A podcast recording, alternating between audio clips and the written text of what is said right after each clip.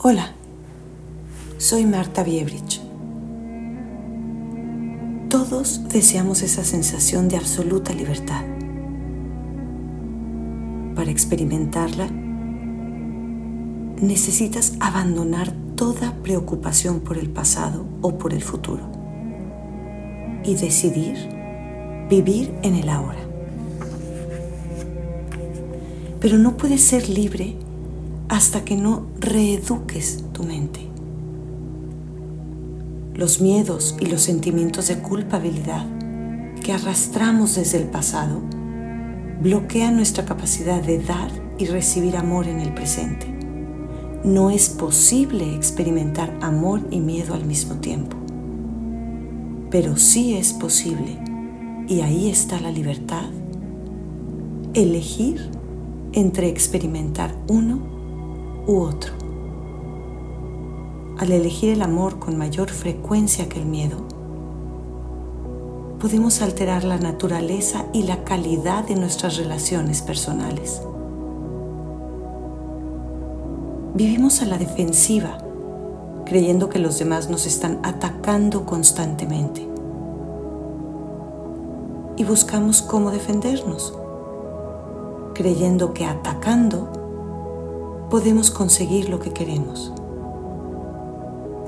Parece que olvidamos que el ataque y la defensa nunca nos van a dar paz interior.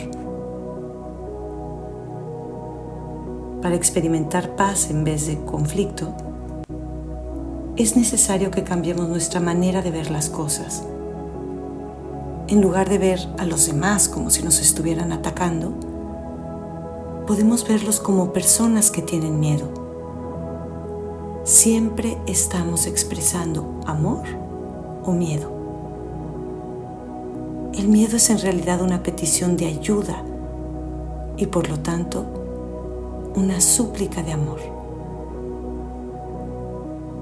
Para experimentar paz es imprescindible que reconozcamos que siempre podemos elegir lo que queremos percibir.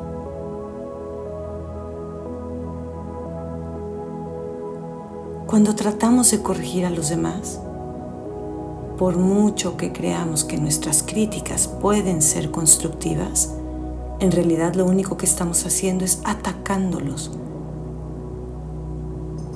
queriendo demostrar que ellos están equivocados y que nosotros estamos en lo cierto.